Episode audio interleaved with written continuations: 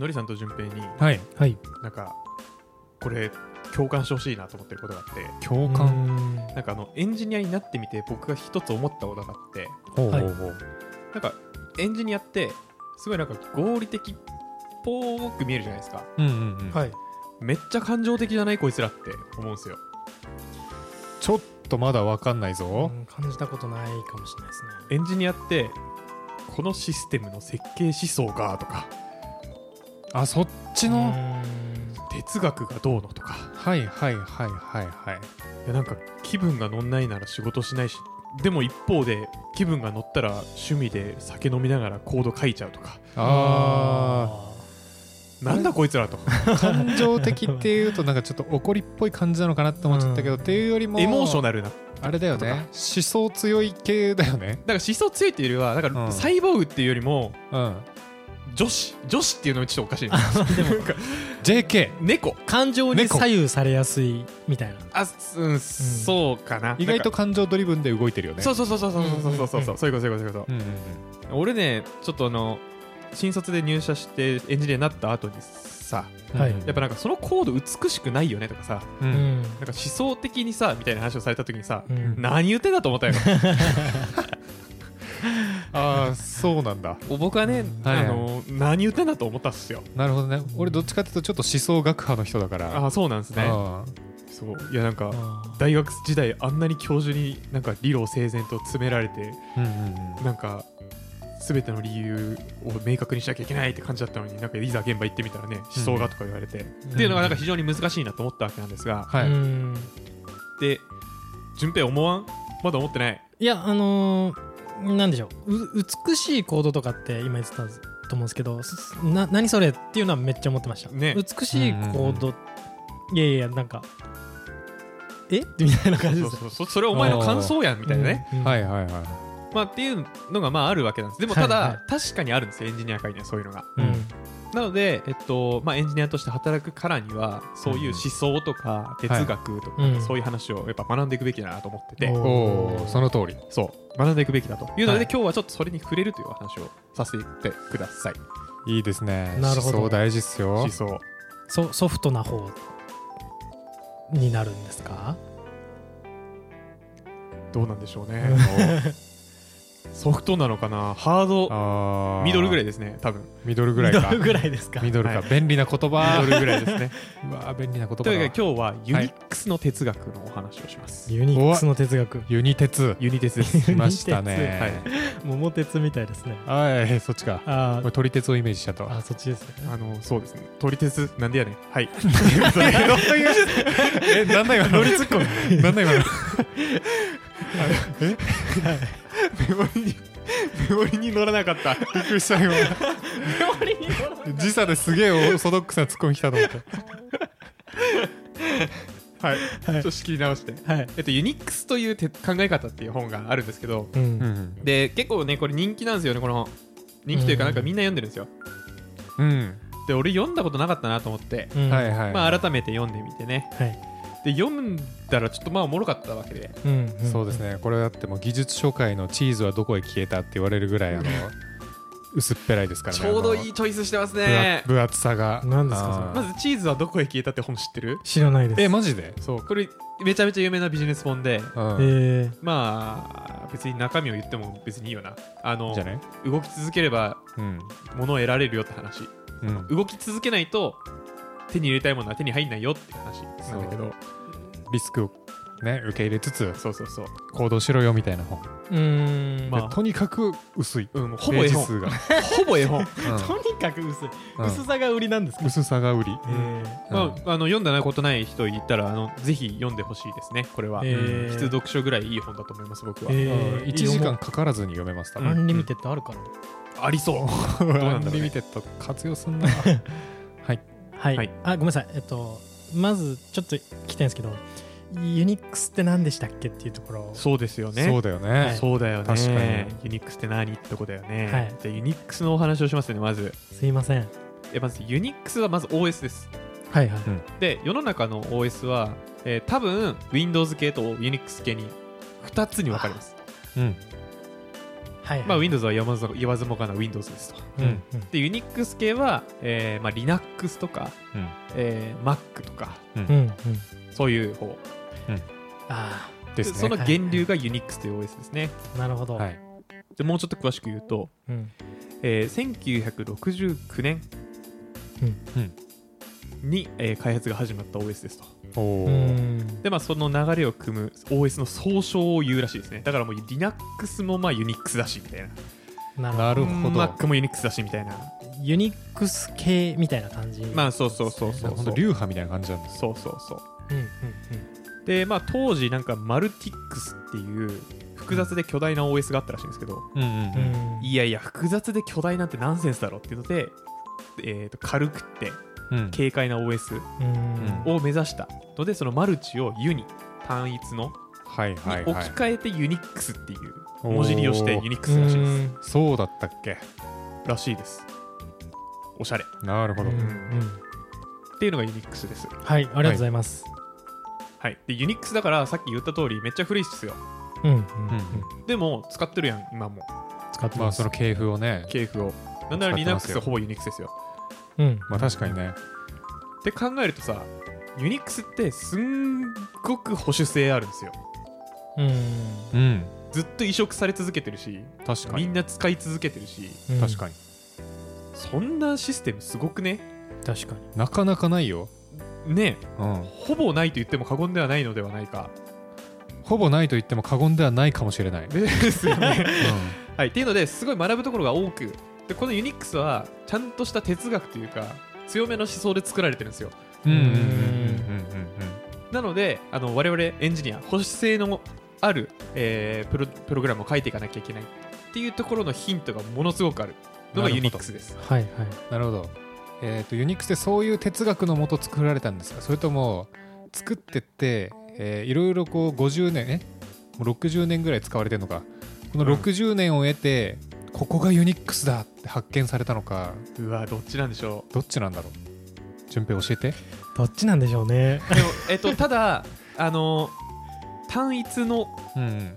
というかシンプルで軽量な軽快な OS っうんうんうん。ていう思想は多分最初からあるはずで。なるほどね、うん。多分最初からあるものも多いと思います、あの本読んだ感じだと。確かに、うん。てか最初から思い描いてないとうん。最終的な形ってできないですよね。なんか最初からレールずれてるとね綺麗な形いかないですから。うんうんうん。うん。とはいえブラッシュアップされてると思いますけどっていうふわっとした回答です。なるほど。はい。というのでユニックスの哲学からいろいろ学ぼうという回で。はい。で本読んで面白かったポイント一つちょっと紹介したいんですけど。はい。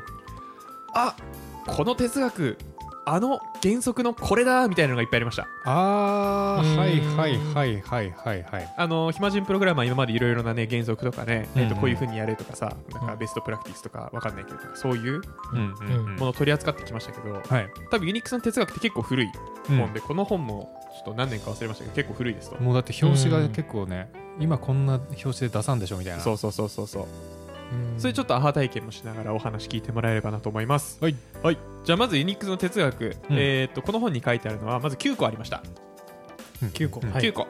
多いと。多いね多いです。多いので、はい。えー勝手にちょっとちょちょっとまとめてお。えーお話しさせていただきますがありがとうございます。はい、ただ9個とりあえずバーッと喋りますね、はい。はい。えー9個連続で喋ります、はい。1つ小さいものは美しい。小さいものは美しい。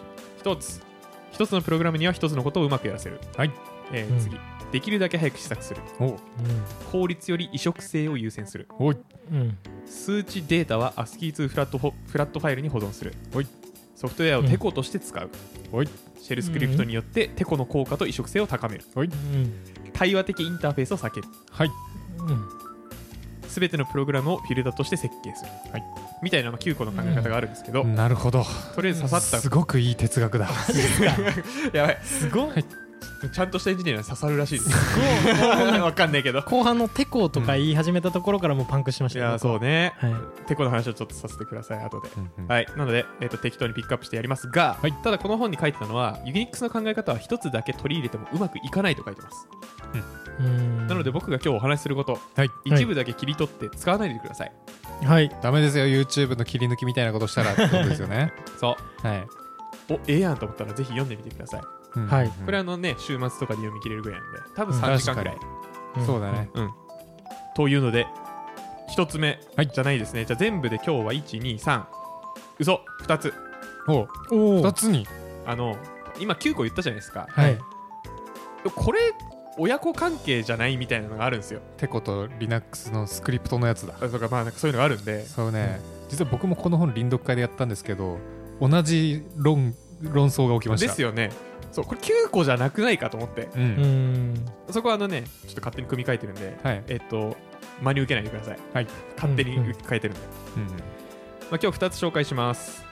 まあ2つと紹介すると言ってるんですがその中にも他のやつが含まれるんですけど。はい。ではいきますね。はい1つ目小さいことは美しいというので出た最初に1個目ですね。 Small is beautiful small is beautiful うん。はい。これはですねものうん。コードとか、はい。まあ、クラスとか全部何でもかんでもなんですけどうん。プログラムは小さく書くとこから始めてそれを小さいまま保っておこうというようなお話ですね。耳が痛い。耳が痛い。これね僕この話聞いた時にねうん思い浮かんだのがああ単一責務っぽいなーみたいなね。うんおーはいはいはいはい。まあオブジェクト思考、うん。まあ、はい。ソリッド原則ってありますけども、はい。はい。まあ、あれも基本的にはクラスは一つのことだけやらせろと、うん。うんうんまあそのさっき言った哲学の中でもうん。一つのプログラムには一つのことをうまくやらせるという哲学があります、あったよね。うん一緒やないかと僕は思ってます。派生だよねっていう。うん。派生じゃないかなと思ってるんですけ派ど、はい。これあの聞き覚えありますか？単一責務とか淳平君まあ聞き覚えで言えばあるんですけど、うんあんまり覚えてなかったですね。まあ、一つのことをやらせようって話だけでで、はい。なんでそれがいいかっていうとはい。複数やらせるとわけわかんなくなると。うん。プログラムを読むのって結局人間なのでうん。実行するのはコンピューターですけど、うんで読むのが人間で直すのも人間なのではい。人間が分かるように書かないといけないと。うん。うん。で人間ってプログラム読むときってあの文字を見てえっとさっき書いてたことを覚えながら読むじゃないですかはい。うん一時記憶に置きながら出た。ただメモリって限界があるんではい。うん。コード量が多いとうわー結局なんだっけってなるんですよ読んで。めっちゃなる。うんなります。それはコードがでかいからそうなんですよ。うん。ちっちゃいコードならあこのクラスはクラスとかこのメソッドはこういうことやりたいんだねっていうのを覚えながら読むんですよ。うん。でメソッド名とかでまとめられてるから抽象化されてるから1個上の階層行って、あうん結局何やりたかったんだが読みやすくなる、はいそれが小さいプログラムなんですけどううん。んっていうのをこの small is beautiful で言ってます。うん。そうですね。あとは補足するとあのー、1個のクラスに2つのことをやらせると変更のタイミングがバラバラなので、うん。片方を変更した時にもう片方関係ないのにぶっ壊れるっていうケースがあり得るんですね、なのでそういう意味でも保守性が高くなると言われております、うん。なるほど。影響範囲が小さくなるってことですね。はい、はい。でここで思い出してもらいたいのが、えー Linux コマンドです、うん、Linux コマンドこれ非常に遵守してるんですよ。してるね。でどういうところからそれを読み取れるかというとですねはい。僕はパイプとかリダイレクトから読み取れるなと思ってて、うん。まずパイプとかリダイレクトって言ってるのは、えーコマンドの途中に打つ縦の棒と,、はい。えー、と大なりか小なりかどっちかですね、うん。大なりですね。大なりですね。あてかどっちもあります、はい。うん。それをやると何ができるかっていうと複数のコマンドを組み合わせて動かすことができるんですよ。はいこれだから OS はもうそもそもコマンドを組み合わせて使うっていう前提で作られてるうん。なるほどね。キャットしてグレップみたいな。と、そうそうそうそうそう、うで複数のコマンドを組み合わせて使うってことはそれぞれに対しそれぞれ1個でやりたいこと完結しないよねっていう発想なんですね。んうん。なるほでやりたいことは完結しないよねっていう発想だとそれってつまり一個一個が小さくできてるよねっていうお話なんですね。あの前回クラウドとレンタルサーバーのお話をしたじゃないですか。ああはいはいはい、はい、レンタルサーバーはある程度作り込まれてるから借りるだけで使えるよ。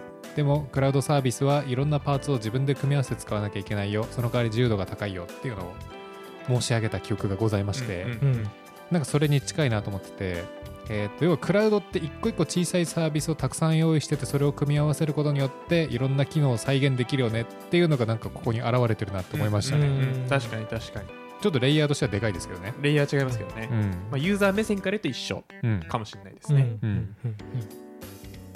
はい。うんなるほど。はい。というので小さくしましょはい。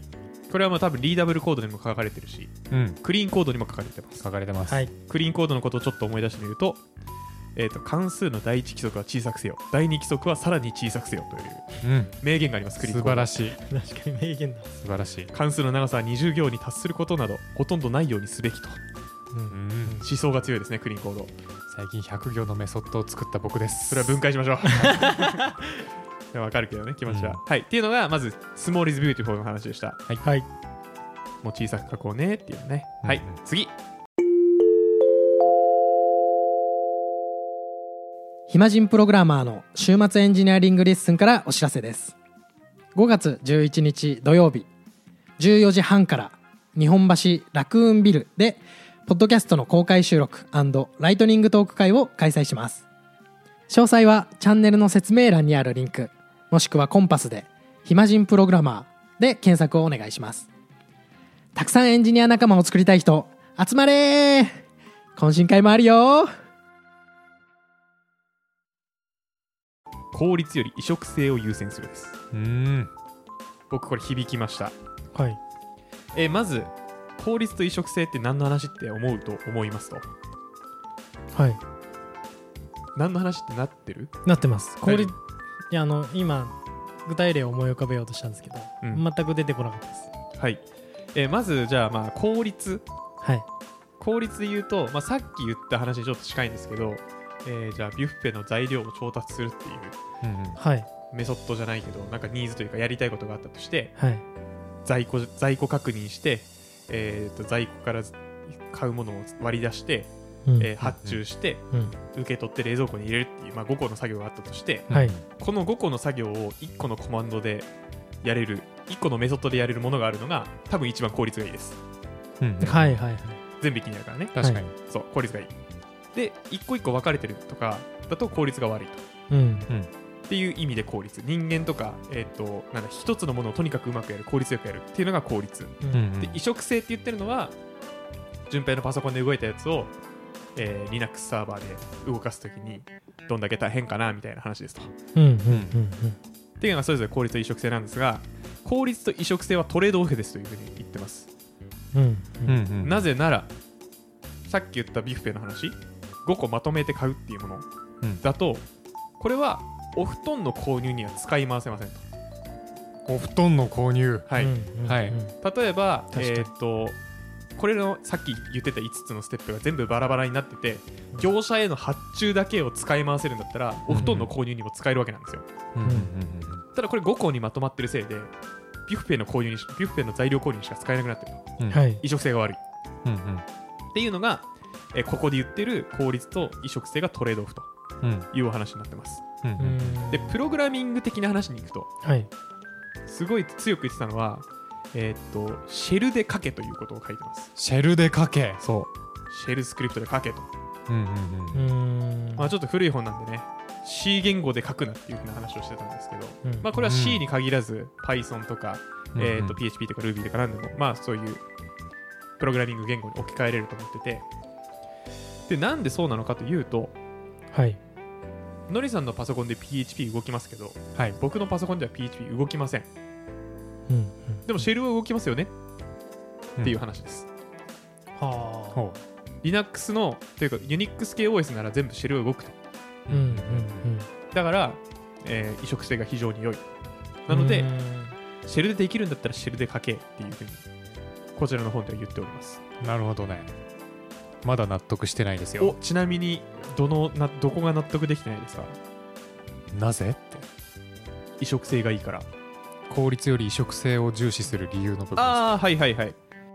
えっ、と移植性がある時のメリットって何かっていうと、うんうん。まあ、さっき言った、はい。まあ他の環境でも使えるよねっていうのはまあ一つなんですがうん。長期的に使われるソフトウェアって考えた時に、うんハードウェアも変わるし、うん OS も変わるしいろんなバージョンって変わっていくわけなんですね、うんでえっ、と移植性があると新しいシステムでもメンテしないで使えるんですよ、うんうん。うん言語だったら EOL が来たらあのバージョン対応するためにコードを書き換えてうんうん。で保守していかなきゃいけないんですけどうん。移植性があるシェルスクリプトとかだとシェルスクリプトって変わらないんでうんうん。一生使い回せると。はい。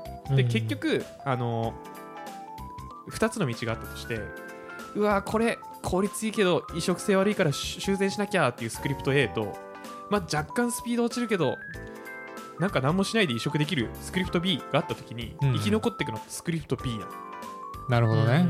どんどん時代が変わっていく中で、えーあまりにも移植が大変だとそもそも移植の時に失敗して勝てないよっていうことですね。勝てないし、うん。なんならそこに作業そこにエネルギーを使うんだったら新しいスクリプト作るしっていう話なんですよ。うんうんうん。うん。うんなのですでに出来上がったものの面倒を見る稼働はできるだけ減らし減らした方が長く使われるプログラムを書けるし、うんまあ、うん長く使われるものを作れるっていう意味で移植性があると良いという話をしてます。うんなるほど。なんか効率化の部分もなんか1個目の単一責務の原則的なとこなのかなってなんか思いましたね、うん。まあそれはね近い。うん。その通りその通り。確かにで今移植性の話をしましたけど、この移植性を守っていくと1個いいことがあるんですよ。ほそれはさっき出てきたソフトウェアのテコを有効に活用するって話です。う出た。ソフトウェアのテコ？テコ？はい。テコ。はい。で僕もこれあのノリさんが前言った時テコはーって言いました。何の時にテコ使いましたっけ？なんだっけ？わかんないけど。でまず俺もテコってなんやねんと思ったんですけど、うん。この本を見てああこういうこと言いたかったのねっていうのが分かりました。うんうん。えっとテコはい。これで言ってるのは、えっと重いものを持ち上げられるテコではありません。おー違った。うんおただテコです。この本で書かれてたのは視点を自分の方に寄せるとより作用点が大きく動くよねって話をしてました。あーなんか確かにエピソードで前話してましたね、うん。でカイツさんは納得いかんわって言ってた気がします。視点があんのかいって思ったんだけど、うん。視点の話してたんではい。そう力が大きくなるよじゃなくて可動域が増えるよっていうことを言いたかったらしいですなるほど。テコって言ってるのは。なるほどテコの原理って、はい。えー重いものを持ち上げるときって自分側じゃなくて持ち上げるもの側に視点を寄せるんですよね。寄せます。はい。でなので普通にテコの力を使うっていう時は普通視点を物側に寄せるんですよ。確かに。はい、でもこの本では逆のことを言っててうん。うんうんうんそこは若干納得いってないんですが、い。まあ、ただいっぱい動くよっていうのがうん。言いたかったんだなこいつはと思って。うんなるほどね。まあまあそれならわかると思って。うん。うんうんでそのソフトウェアのテコを有効に活用するというので、うんえーまあソフトウェアをに働かせてうん。自分のうんうん十倍の仕事をしようって話なんですけど、うんうんううんん。えーここでちょっと例え話じゃないですね。まあなんかケーススタディ的な話なんですけど、はい。うんまあ、まず自分がめちゃくちゃ優秀なプログラマーだとしてくださ。いうん。はい。想像してください。でまあいろんな仕事があるわけですよ。うん。はいはい。で、まあ、自分の身の回りにある仕事を自分だけでは自分だけでやんなきゃってなるとなんかやっぱ燃え尽きちゃうわけで。うん。はい。じゃああなたはどうすべきかっていうといい行動を借りてくるのがうんうんうん便利なライブラリ使うとか。そう。自分で書くんじゃなくてうんうんなるほど。いいコードを書いてくる借りてくると、うんうん。うん。まあ、この本の中では良いプログラマーは良いコードを書く。偉大なプログラマーは良いコードを借りてくるっていうふうに書いてるんですけど、まうんうんうん。うんあ、これは車輪の再発明の話に近いですね、確かに。はい。うん。まあ、あと OSS うん。でまあこのテコの文化なのかなとか思ったりね。おーなるほどね。そうそうそう、うんうんうん。はいはいはいまあ、これあの OSS とかライブラリでもそうですけど自分の会社の中にあるコードをもう使い回せてますかっていうところもやっぱあるんですね、うん。まあ、できてるところとできてないところはあるかなと思いながら僕は前の会社のところで一部そういうのをやっててうんうん。うん。ああなるほど。こうやってソースコード管理するといいんだなとか思ったりしたんですがへえ。シェルスクリプトがいっぱいあってうんこういうファイルをこうやって加工するためのシェルスクリプトみたいな、まうんあ、ちゃんとそういうのをコードで Git で、えっと公開して管理していくと使い回しができる。なるほど。ですけど、ですけど、はい。っていうので、うんうん。えっ、と、じゃあ、テコをちょっと実際に体験してもらおうというところで、はい。うんうん。ここでもまた出てきます。シェルスクシェルスクリプトを使うことでテコの効果と移植性を高めることができます。と。まうん。あ、シェルスクリプトって、はい。他の人が作ったもので、再利用しやすいものじゃないですか。うんうんうんで、例えばですよ、まあ、なんかのファイルをキャットで出して、で、えー、なんかの行グレップとかソートで並び替えて、うん並び替えたやつをセットでなんかのファイルに書き出すみたいなことってシェルスクリプトで1行で書けるわけじゃないですか。はい。うんうんストーンで1行で書いたとしてもソートコマンドってうん。2600行ぐらいのコードで書かれてたりとか。ああ中が？中が。はいエコーとかって177行とかセットって2000行超えてたりとかするわけなんですよ。それってすごい仕事量じゃないですか。確かに。確かに。実質もう数万行いっちゃったんじゃないの？みたいな。そうそうそう。1万行近くのうん。コードをちょろちょろってやって使えちゃうと。えうんうん。でそういうコードを書くとエンジニアとかってどんどん生産性が上がっていくんですよ。うん。使い回せる、えーコード。うんでこれをまずテコって呼んでるんですね。だから。なるほどね。なるほど。でこれはなんでできるかっていうと一個一個がシンプルでうん。で移植性があってで接続性があるから。そして一つのことをやっていて小さいからだと。小さいからと。はい。なるほど。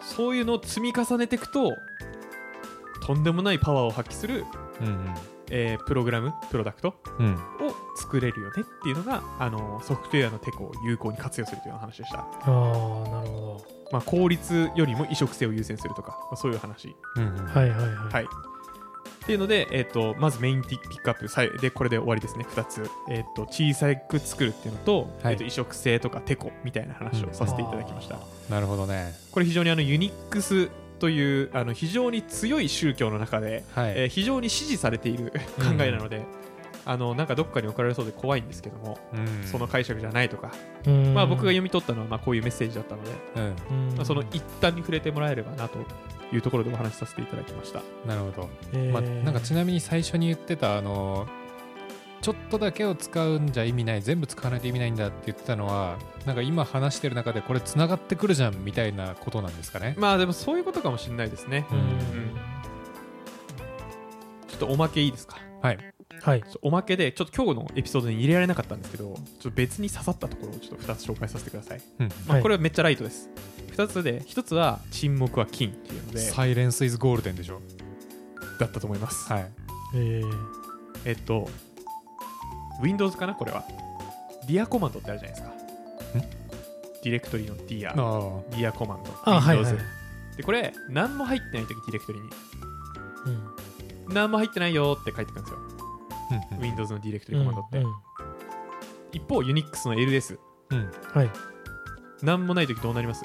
無視。え。ーわかんない。そう。何も出ないんですよ。ああはいはい。でこれってすごいことなんですよ。なんでかっていうと。パイプで繋いだ時にバグんないんですよ。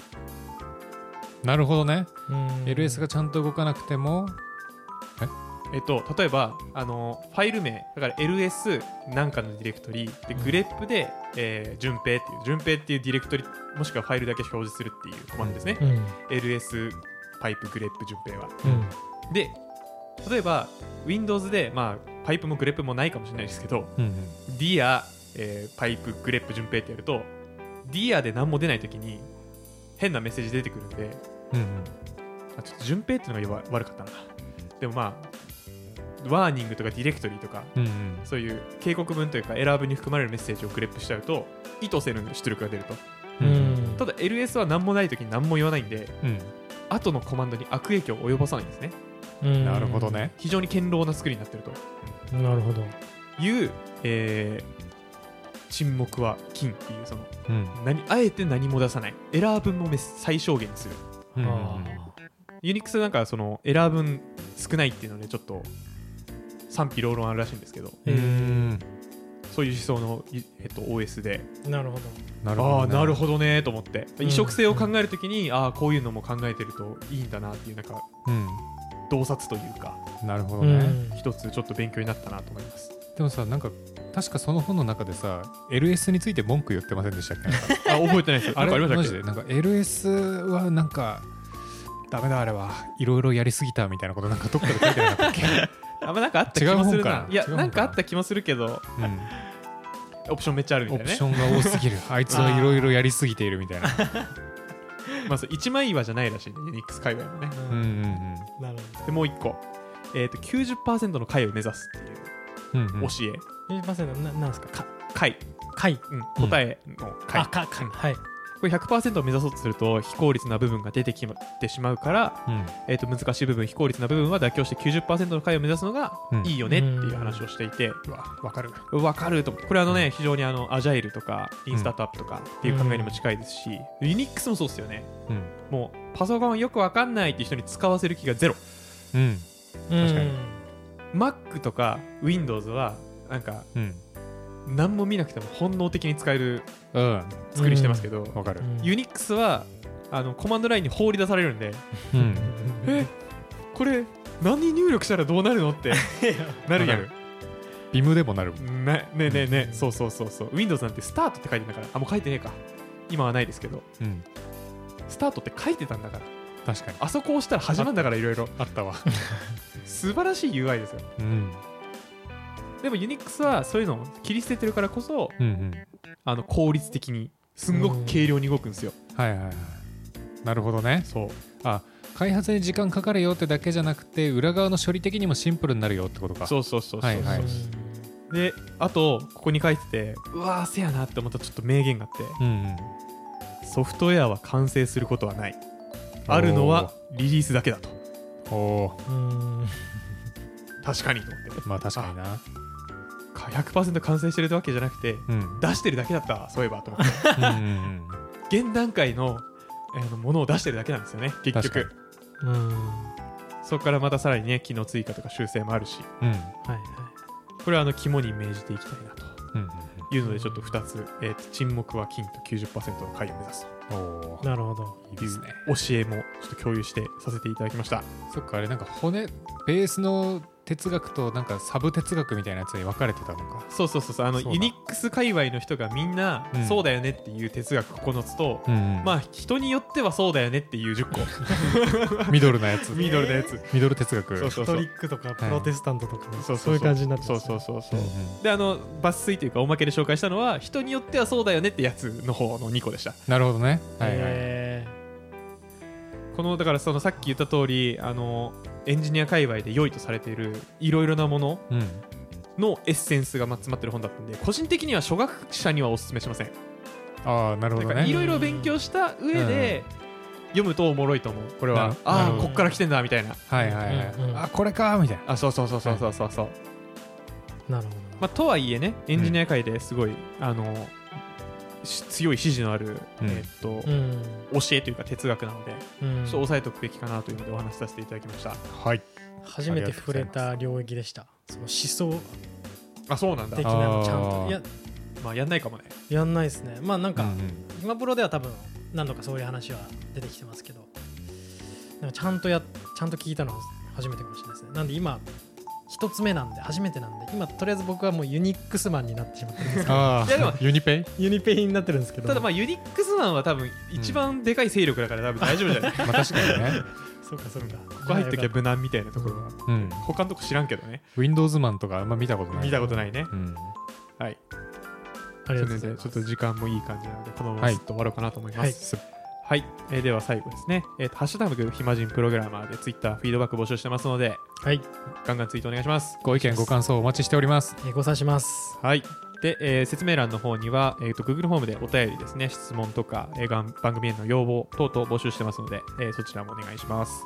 どしどし。全部読んでます。全部読んでますね。はい、うん。ツイッターも全部読んでます。うん。全部読んでます。見つけられるところは。はい、というわけで、えーまた次回。バイ。バイある夜ねいつものようにコーディングをしていたんですよ。カタカタカタカタカタカタって。そしたらね夜なのにインターホンがピンポーンピンポーンってなってねこんな時間におかしいなおかしいな知り合が来る予定もなかったのになって思ってドアを開けたらねうわ怖いほど成長できる暇人プログラマーの週末エンジニアリングレッスン。暇人プログラマーからお知らせです。暇プロメンバーとメンタリングしたい人を募集します。どうやったら中級エンジニアになれる？